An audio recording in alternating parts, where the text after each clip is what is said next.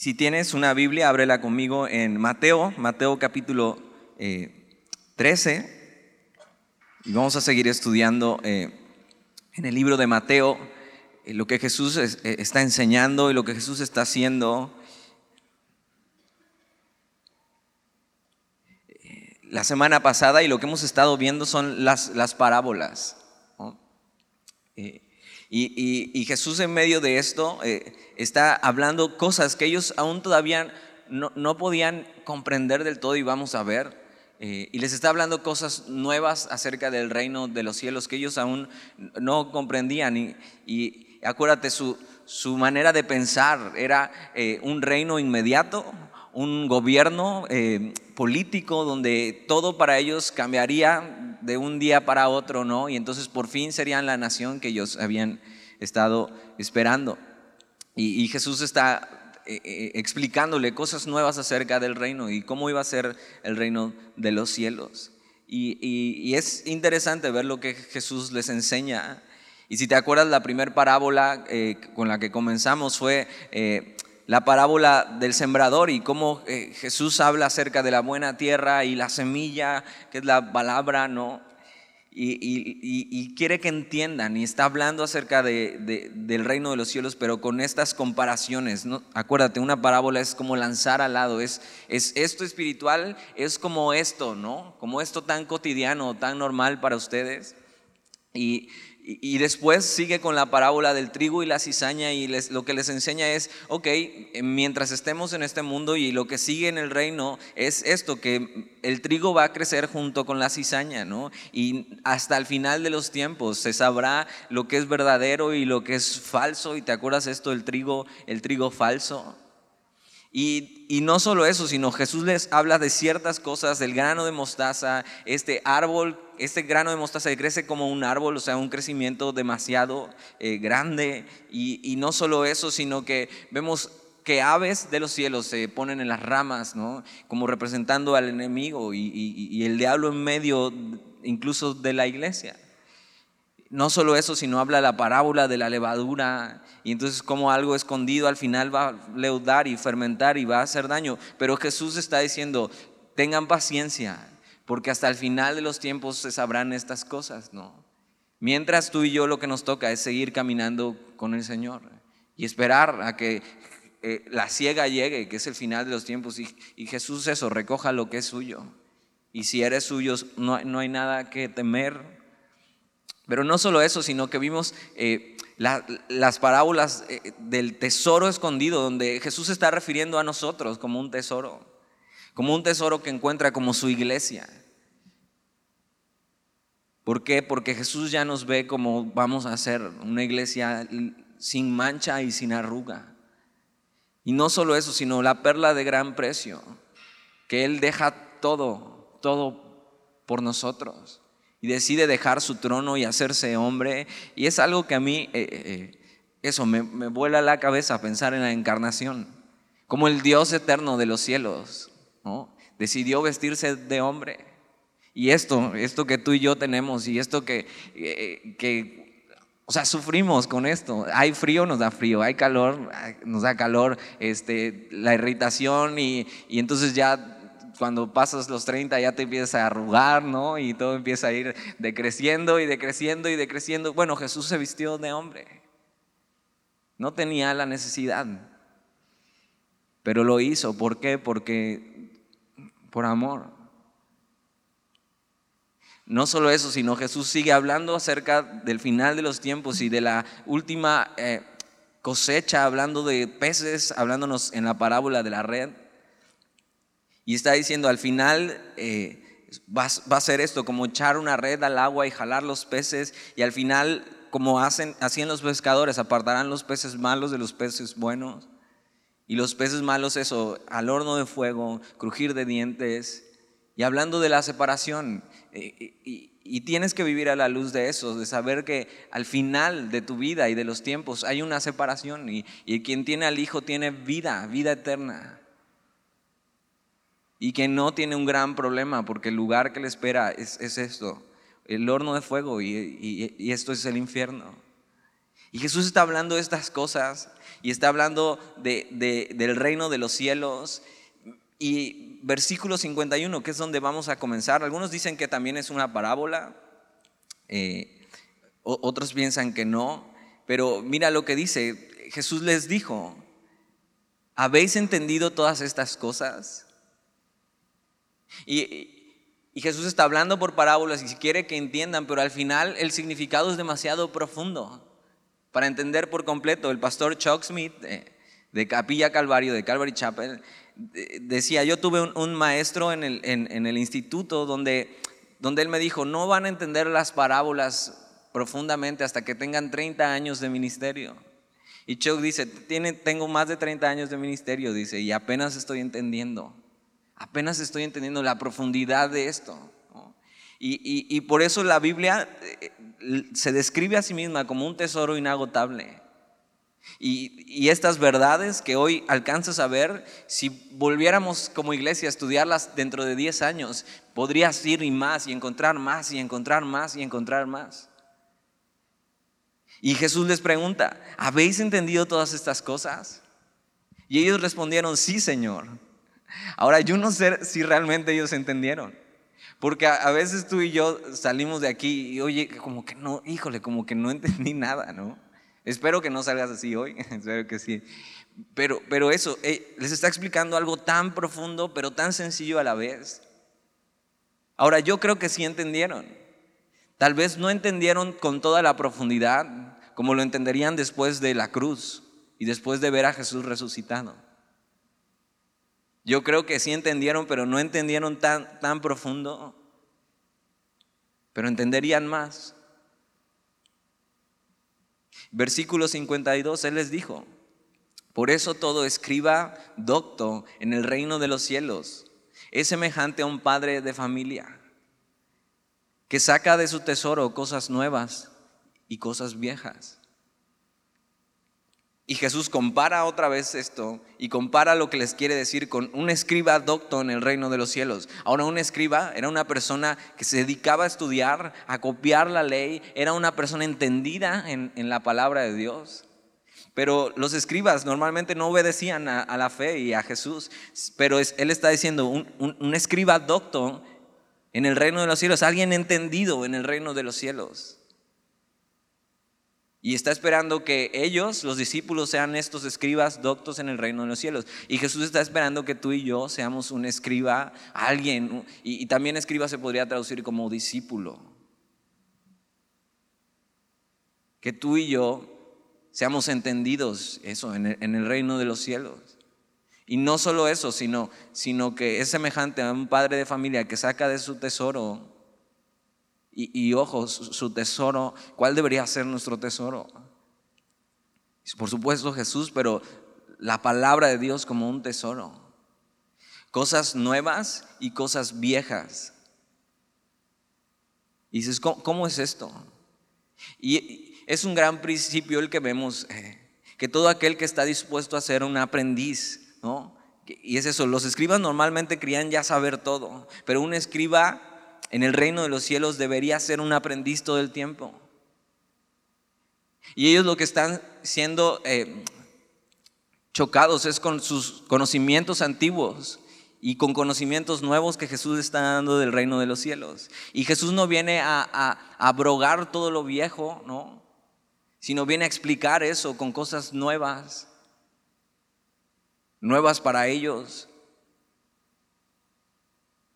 Y un discípulo del reino siempre debería estar exponiendo su mente a que sea renovada por la palabra. Un discípulo del Señor, un escriba docto en el reino de los cielos, debería valorar los tesoros antiguos de la escritura, pero también estar expuesto a eso, a ser renovado cada día. Hoy vemos mucha gente que está casada con una corriente teológica o algo que aprendió y lo hace parte de su teología diaria. Pero un verdadero discípulo está dispuesto a ser enseñado en la palabra de Dios y encontrarse con verdades que no había entendido o visto antes y atesorarlas. Ellos habían entendido, pero no habían entendido hasta agotar el significado. Y tienes que saber que tú y yo hemos entendido cosas de Dios. Y por eso estamos aquí aprendiendo. Pero todavía no hemos agotado el significado que Dios nos está queriendo decir. Entonces, ¿qué debería provocar esto en nosotros? Querer más. ¿Has visto a alguien que no sabe comer alitas? Es que tiene que ver eso.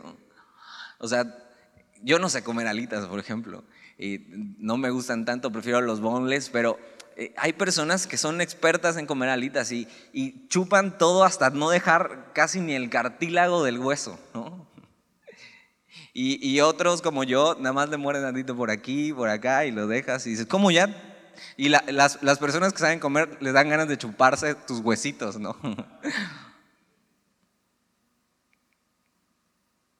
Así deberíamos ser tú y yo.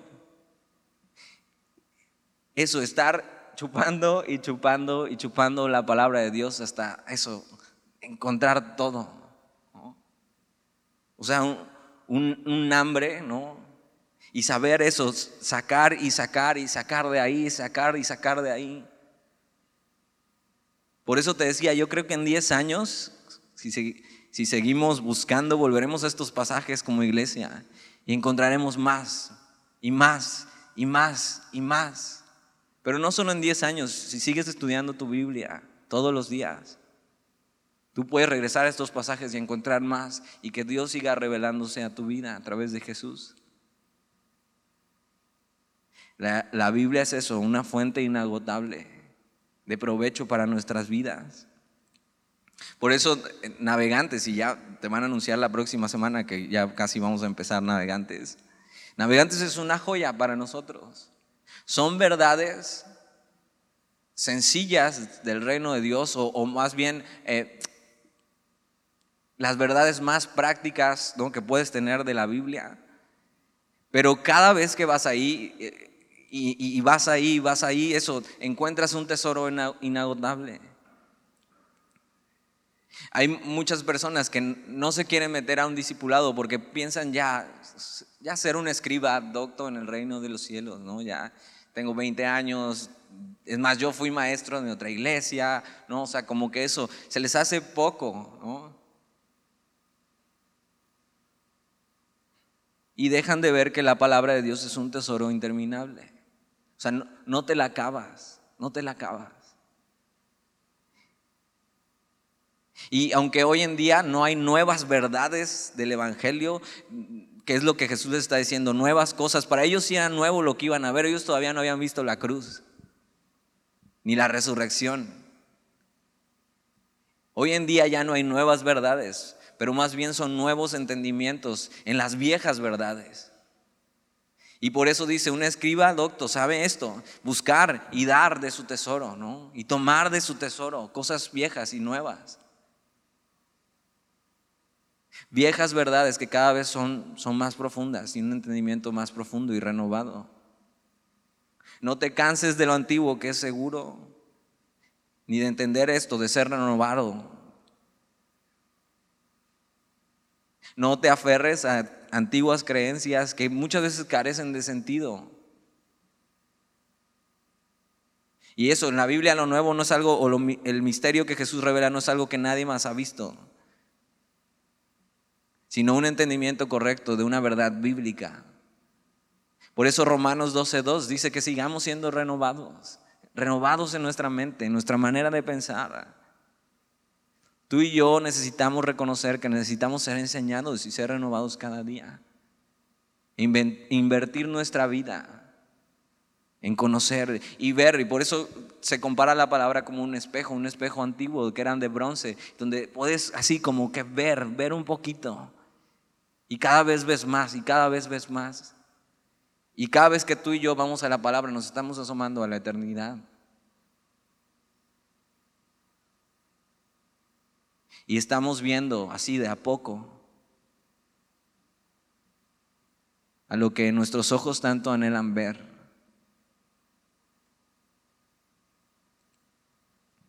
No solo eso, sino que les está diciendo que, que esto, un, escriba docto en el reino de los cielos es semejante a un padre de familia que saca de su tesoro cosas nuevas y cosas viejas, nos está llamando también a llevar estas verdades a otros.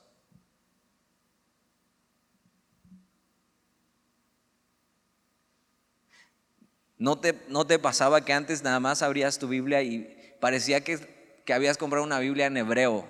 ¿no? Porque nomás no entendías nada, ¿no? Y cómo Dios va a eso, dándote entendimiento y se va renovando y se va renovando. Jesús lo que quería era que entendieran y que vieran. Y ellos empiezan a entender y están en eso, Señor, queremos.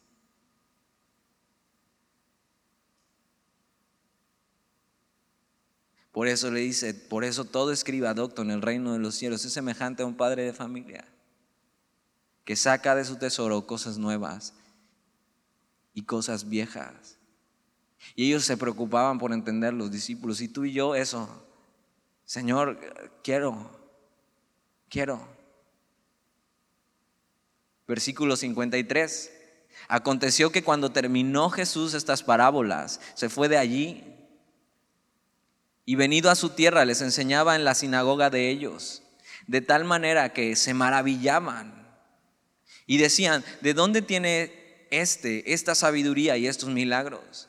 Y lo que hace Jesús es regresar a su ciudad y entonces está ahí con ellos y, ellos lo que están viendo es esto. No podían negar que este hombre, Jesús, era sabio y lo que decía tenía el sentido, ¿no? Y no podían negar incluso los milagros y el poder que él tenía de Dios. Y están viendo y están escuchándole. Pero mira cómo responden ellos a esto. Versículo 55. ¿No es este el hijo del carpintero? ¿No se llama su madre María y sus hermanos Jacobo, José, Simón y Judas? ¿No están todas sus hermanas con nosotros? ¿De dónde pues tiene este todas estas cosas?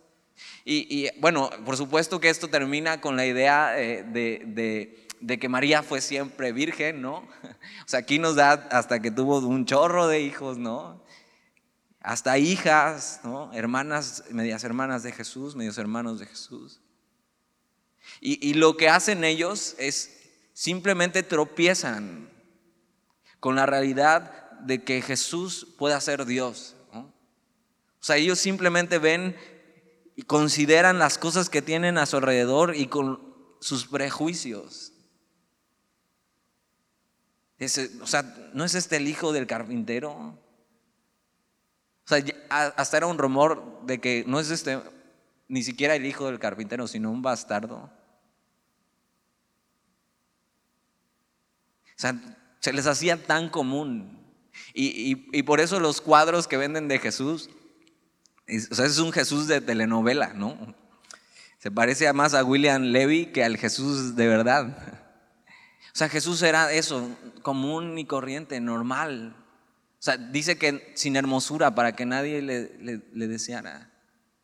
Y se les hacía eso, tan común y corriente que decían, no puede ser, no puede ser que este hombre pueda ser el Mesías. Y tropezaban con la realidad de que Jesús era Dios. Hay personas que siguen tropezando con verdades del Evangelio, con la vida de Jesús, y que hay cosas que no están dispuestos a creer. Hoy la gente igual que en este tiempo no podía negar la sabiduría de Jesús.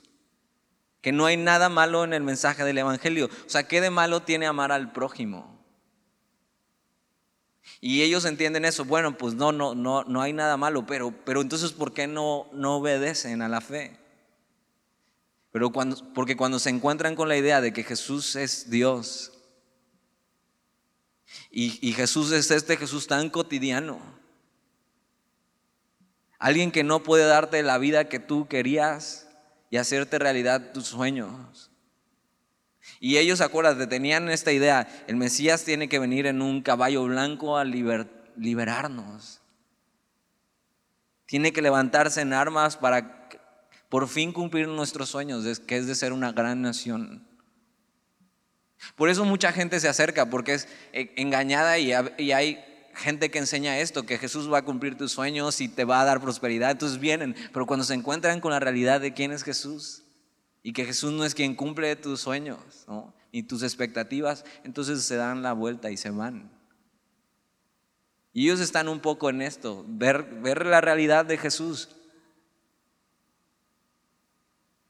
Y no es la persona que están dispuestos a seguir. Y ahí tropiezan. No vale la pena Jesús para ellos. Ten cuidado de no encontrarte ahí, con la realidad de quien Jesús es y lo que vino a hacer, y tropezar con eso. Tal vez si Jesús hubiera venido con un saco de colores aparentando eh, eso, prosperidad, una barba súper bien cuidada, ¿no? Lujos de un rey, sería más fácil para algunos poder seguirle. Ellos no querían creer eso, que alguien tan normal y tan cotidiano, que ellos conocían, ¿no? O sea, no es este el hijo de María, o sea, si lo vimos, o sea, e, es más, él me hizo unos bancos de madera porque era, trabajaba con su papá. Demasiado cotidiano para ellos. Y tienen delante al autor de la vida y al Mesías que deberían estar esperando y simplemente tropiezan. Versículo 57, y se escandalizaban de él. O sea, eso es, o sea, no puede ser. Eso es tropiezo, es como, no puede ser, esta verdad no me cabe, no me cabe, no puede ser, no me cuadra. Y se escandalizaban de él diciendo, no puede ser este el Mesías. Y Jesús lo que hace es citar un viejo proverbio.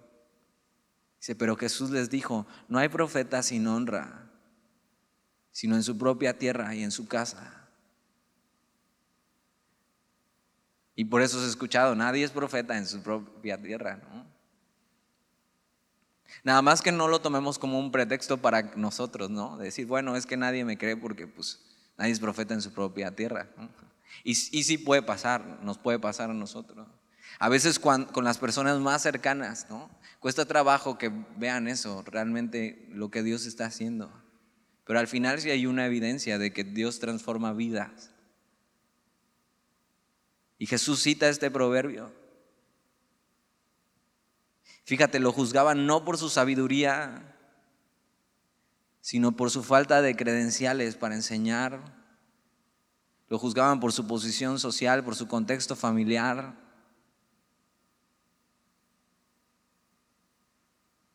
Y eso era justo lo que mostraba el poder de Dios en su vida. Que no cumpliendo con sus expectativas, Dios estaba con él y hacía milagros y tenía gran sabiduría, apuntando, este, este es, este es el Mesías. En lugar de apreciar el regalo de Dios, lo subestimaron y lo menospreciaron. Por eso Juan dice, Él era la luz de los hombres. Pero los hombres amaron más las tinieblas que la luz. No era la luz que esperaban. No era la luz que querían. No estaba, no valía la pena seguir a un hombre como este. Y Jesús es rechazado por su propia gente. Entonces Jesús te entiende. Cuando de repente ya ni tus familiares te devuelven la llamada, ya no te invitan a sus comidas de domingo.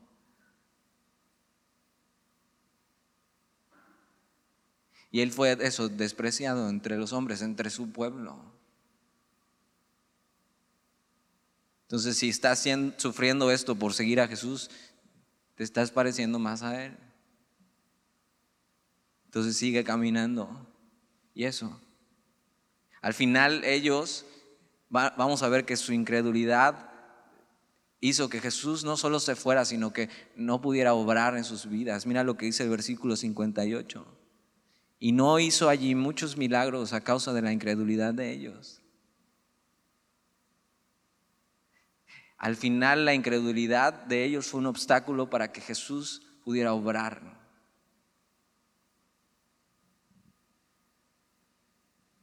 Y muchas personas que se acercan de lejos y ven y están considerando y viendo y simplemente Jesús no cumple sus expectativas y se dan la vuelta a eso, su incredulidad no permitió que Jesús obrara en sus vidas.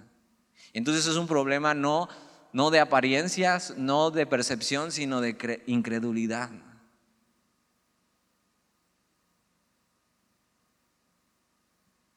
Y Jesús decide darse la vuelta e irse. Versículo, capítulo 14, versículo 1. En aquel tiempo Herodes, el tetrarca, oyó la fama de Jesús y este Herodes es Herodes Antipas, hijo de Herodes el Grande. Herodes el Grande es el que hizo la matanza de los niños y entonces Jesús tuvo que, sus, papás tuvieron que llevarlo y, huir. Pero Herodes Antipas era uno de, sus hijos. Y este quedó como el, tetrarca o dueño de una eh, cuarta parte del reino. Y este hombre va a salir más adelante. Pero este hombre oyó la fama de Jesús. Ya, para este entonces ya Jesús tenía cierto, cierta audiencia, ya gente le estaba siguiendo, se reunían alrededor de él. Y este Herodes escucha, pero mira lo que pasa en el versículo 2 y dijo a sus criados, este es Juan el Bautista, ha resucitado de los muertos y por eso actúan en él estos poderes. Porque Herodes había prendido a Juan y la había encadenado y metido en la cárcel por causa de Herodías, mujer de Felipe, su hermano. Entonces te voy a explicar la novela que estaba pasando aquí más o menos. Herodes Antipas eh, era un hombre, vamos a ver, perverso, pero no solo eso, sino que había tomado, se había divorciado de la mujer que tenía, la había dejado y había tomado por mujer a la esposa de su hermano Felipe.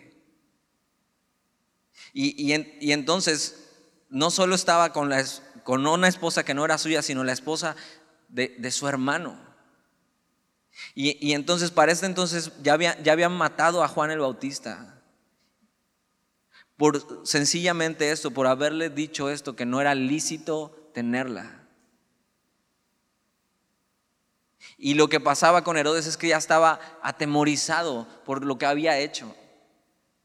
Y cuando ve la fama de Jesús y ve lo que él hace, aunque claramente el ministerio de Jesús y de Juan el Bautista no es muy parecido, pero al ver este poder y a ver que venía eso anunciando a Dios y el reino de los cielos, ya, ya su, ya tenía esto como que ya le perseguía el recuerdo de Juan el Bautista. Mira, vamos a seguir leyendo. Versículo 4, porque Juan le decía, no, no te es lícito tenerla. Y Herodes quería matarle, pero temía al pueblo, porque tenían a Juan por profeta. Pero cuando se celebraba el cumpleaños de Herodes, la hija de Herodías danzó en medio y agradó a Herodes. Entonces es todo un plan y toda, te digo, una, una novela totalmente. No solo esto, sino que esta mujer Herodías también era perversa. Y, y Juan les había cuestionado diciendo, no es lícito, no está bien lo que están haciendo, no está bien que hayas dejado a tu esposo y hayas venido a, casarte con el hermano de tu esposo. Están pecando delante de Dios. Y entonces el plan de esta mujer de Herodías es seducir a su esposo con su hija. Ve esto. No era la hija de Herodes y no era la hija de su hermano Felipe, esta Salomé.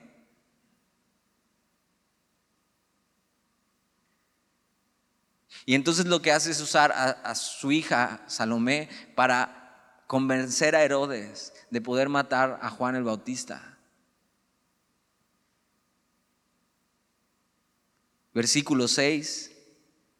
Pero cuando se celebraba el cumpleaños de Herodes, la hija de Herodías danzó en medio y agradó a Herodes. Y, danzó en medio no es como que se echó un bailable, se echó este eh, Colás, Colás y Nicolás, y ay, qué bonito, sino, sino fue un baile sensual. Porque estaban buscando eso, seducir a Herodes para poder convencerle de matar a Juan el Bautista. Y ve eso, la propia madre Herodías, que estaba con Herodes, está seduciendo al mismo Herodes a través de su hija.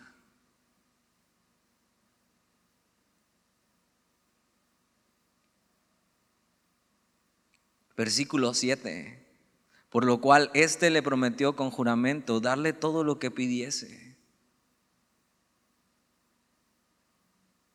Ella, instruida primero por su madre, dijo, dame aquí en un plato la cabeza de Juan el Bautista.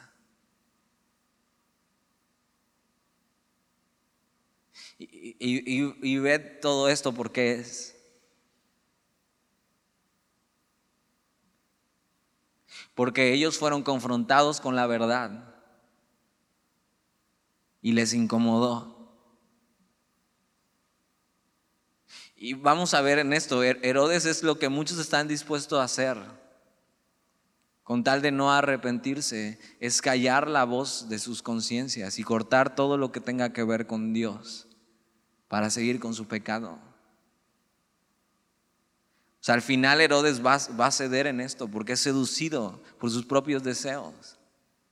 Y ya hasta tiene delirio de persecución porque piensa, o sea, este Jesús, para mí que es Juan el Bautista, que resucitó, reencarnó.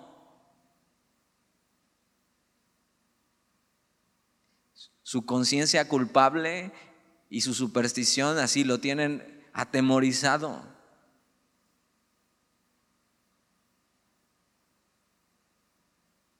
Versículo 9.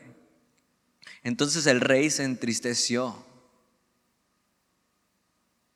o, sea, y se entristeció porque estaba viendo que lo que le estaban pidiendo hacer era demasiado vil, incluso para él. Y no solo eso, él no quería matar a Juan el Bautista por miedo al pueblo.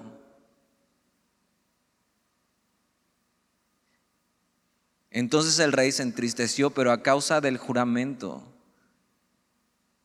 y de los que estaban con él a la mesa, mandó que se la diesen y ordenó decapitar a Juan en la cárcel.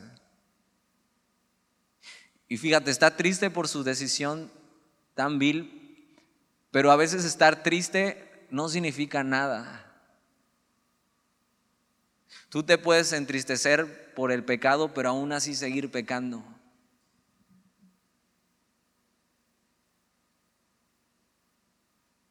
Y lo que vemos en Herodes es este hombre, teme a lo que pudiera decir la gente, pero no teme a lo que Dios piensa de su pecado. Teme a lo que puede perder. Su seguridad personal. Esto fue seducido con un simple baile sensual.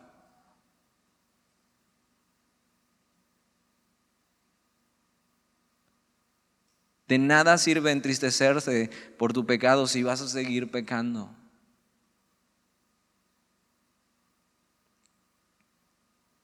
Es triste ver cuántas personas están cerca así ¿eh? y han escuchado de la iglesia y de Jesús.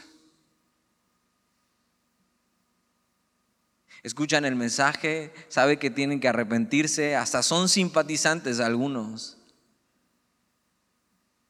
Pero cuando les tocan aquello que no quieren dejar, cortan con todo. Y prefieren terminar hundidos en su pecado. Eso también es rechazar el mensaje de Jesús y rechazar a Jesús mismo. Lo que Herodías y al final Herodes hacen es callar la voz que les acusaba de su pecado. De Dios diciéndoles que estaba mal y que tenían que arrepentirse. Lo que ellos hacen es apagar y bajar el, switch y cortar.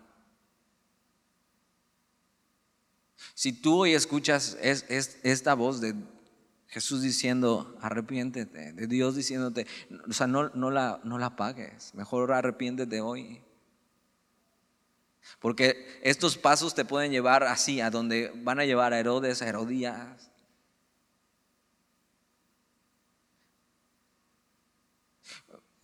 Y a veces he escuchado comentarios de que, híjole, en semilla nombre, hoy sí estuvo bien incómodo y, no, hoy sí como que Dios, pero de nada serviría seguir incomodante con la palabra de Dios si no cambia tu vida nada. Al final lo que hemos visto es que gente viene, se incomoda por un tiempo y pasa una de dos, os cambian y se quedan, o cortan la cabeza al pastor y deciden, bye.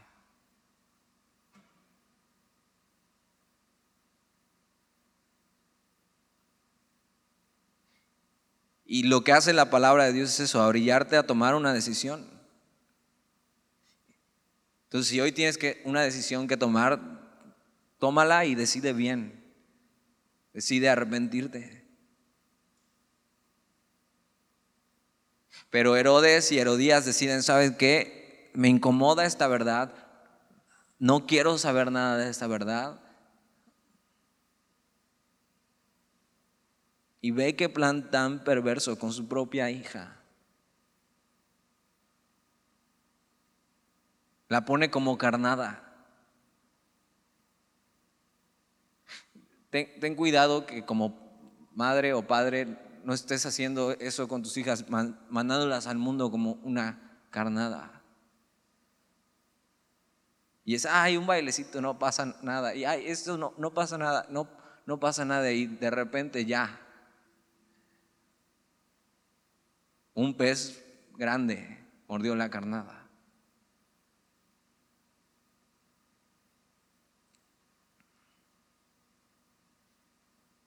Y mira esta imagen del versículo 11. Y fue traída su cabeza en un plato. Juan no merecía esta muerte. No merecía morir así con un plan tan ruin y vil.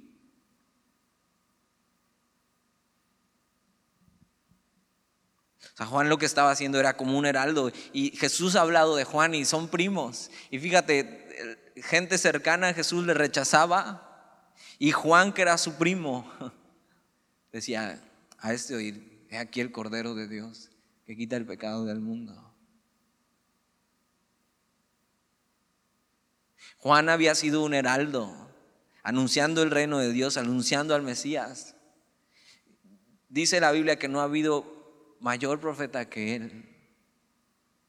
Y si era un cuate raro, tajante, o sea, se vestía con pieles de animales, comía langostas y miel, se le quedaban las patitas de las langostas aquí en, en la barba seguramente.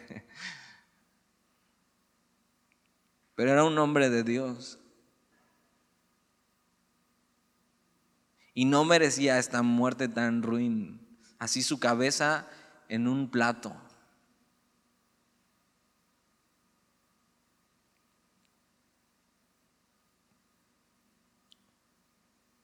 Y fue traída su cabeza en un plato y dada a la muchacha, a Salomé.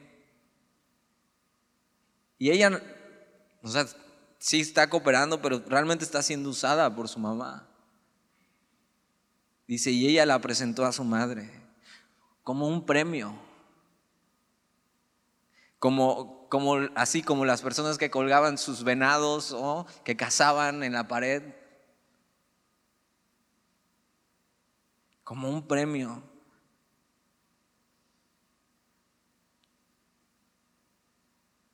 Al, final, ella tomó su decisión y, y Herodes tomó su decisión, por mucho que se entristeciera,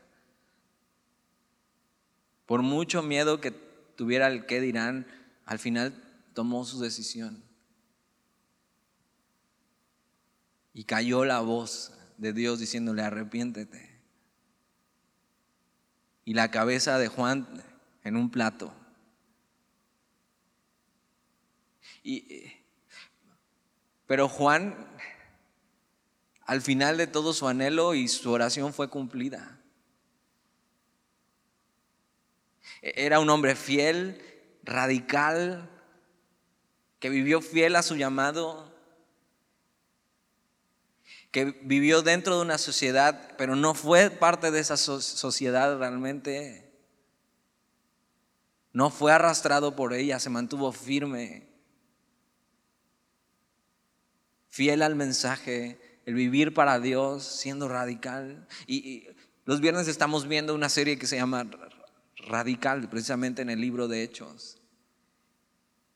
Y, y lo que eh, hablamos y, enseñamos con los jóvenes es que ser cristiano no, no, se trata simplemente, bueno, es que no tienes que hacer esto y bueno, tienes que saber, y ya no tienes que decir groserías, ya no tienes que, o sea, es un, ser cristiano es mucho más que eso. Es que has entendido quién es Jesús. Y ya tu vida cambia para siempre, tus prioridades cambian para siempre. Has entendido el amor de Dios. Y ya vives en medio de este mundo, pero ya no eres de este mundo. Es mucho más que hacer o no hacer cosas. Sino se trata de una vida de responder al amor de Dios. Ya no le debes nada a este mundo. Y Juan así vivía. O sea, no le debo nada a este mundo. O sea, aunque me digan raro, yo voy a hacer lo que Dios me ha pedido. Hasta el final, ¿eh?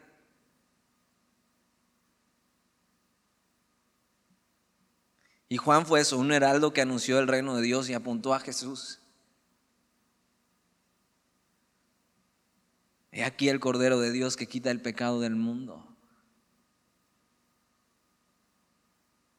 Hablar la verdad a Juan le costó la cabeza. Y a veces seguir a Jesús, obedecer y hablar la verdad tiene un costo. Eh, ahora, ojo, no, no se trata de que tienes que ir con todos tus familiares y decirle, oye, estás mal, estás en esto, o sea, no te han llamado a hacer eso, pero, pero sí eso, hablar la verdad, arrepentimiento.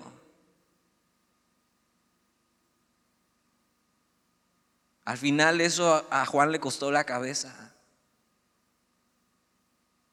Pero mira, es mejor tener una cabeza como la de Juan y perderla que siempre tener una cabeza ordinaria.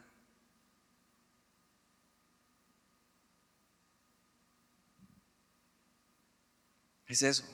Es mejor perder siendo fiel a Dios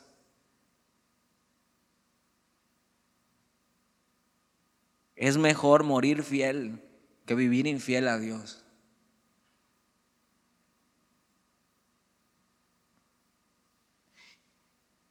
A veces el miedo a perder cosas,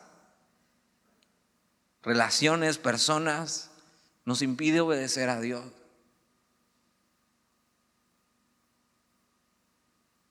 Y una buena pregunta es, ¿qué te da miedo perder? Como para dar el paso siguiente a lo que Dios te está pidiendo.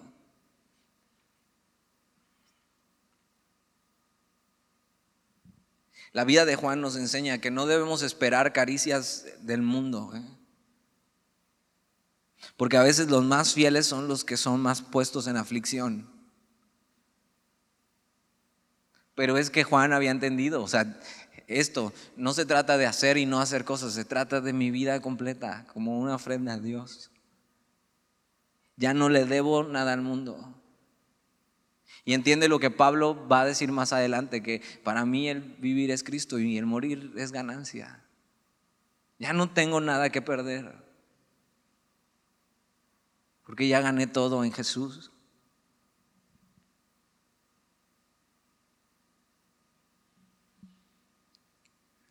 Y como te decía, no se trata de salir de aquí así como alguna vez viste la película de mentiroso, mentiroso, ¿no? Y de repente empieza a decir la verdad y va diciendo la verdad a todos y ya le cae mal a todos por decir la verdad. No, no se trata de eso.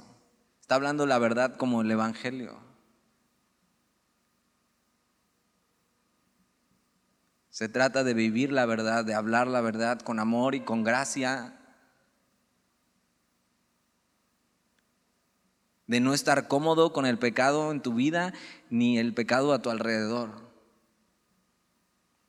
Se trata de no tener miedo a perder lo que tengas que perder en tu vida por seguir a Jesús.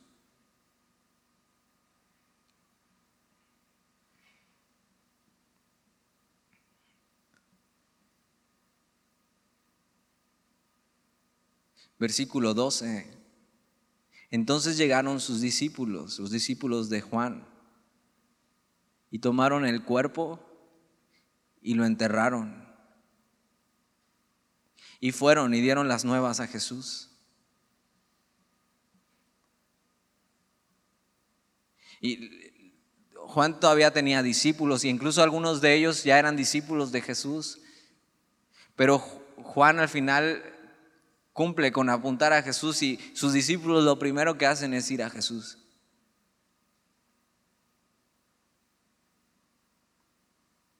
Porque Juan dice, yo no soy, es Jesús. Yo no soy digno ni de desatar la correa de sus sandalias.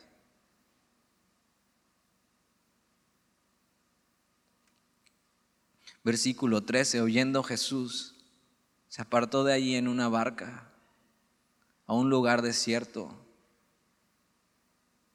Y apartado, y cuando la gente lo oyó, le siguió a pie desde las ciudades. Y Jesús lo que hace es eso.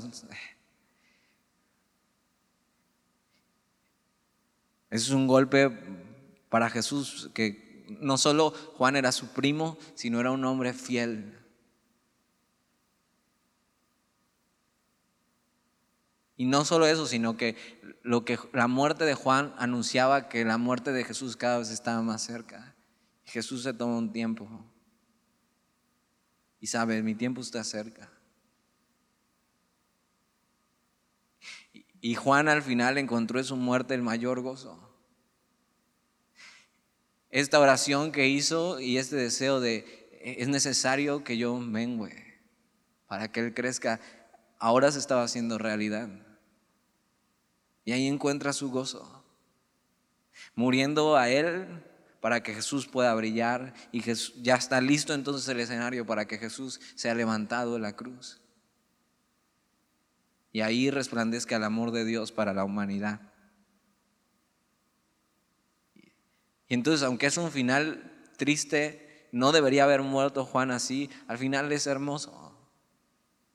Ver como hombres de Dios, así simplemente para lo que sirven es eso, para apuntar a Jesús y dejar que la cruz del Señor eso brille.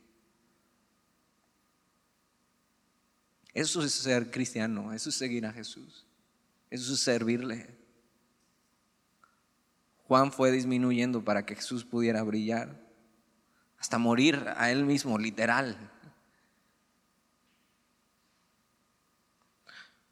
para que Jesús pudiera hacer su obra. Lo que hizo Juan fue dejar lugar para la cruz de Jesús, que iba a ser salvación y vida eterna. Y es lo que tú, tú y yo tenemos que hacer. Señor, yo quiero eso, entregar todo, rendir todo, porque he entendido quién eres, porque ya no le debo nada a este mundo. Y así quiero vivir y así quiero morir. Oramos.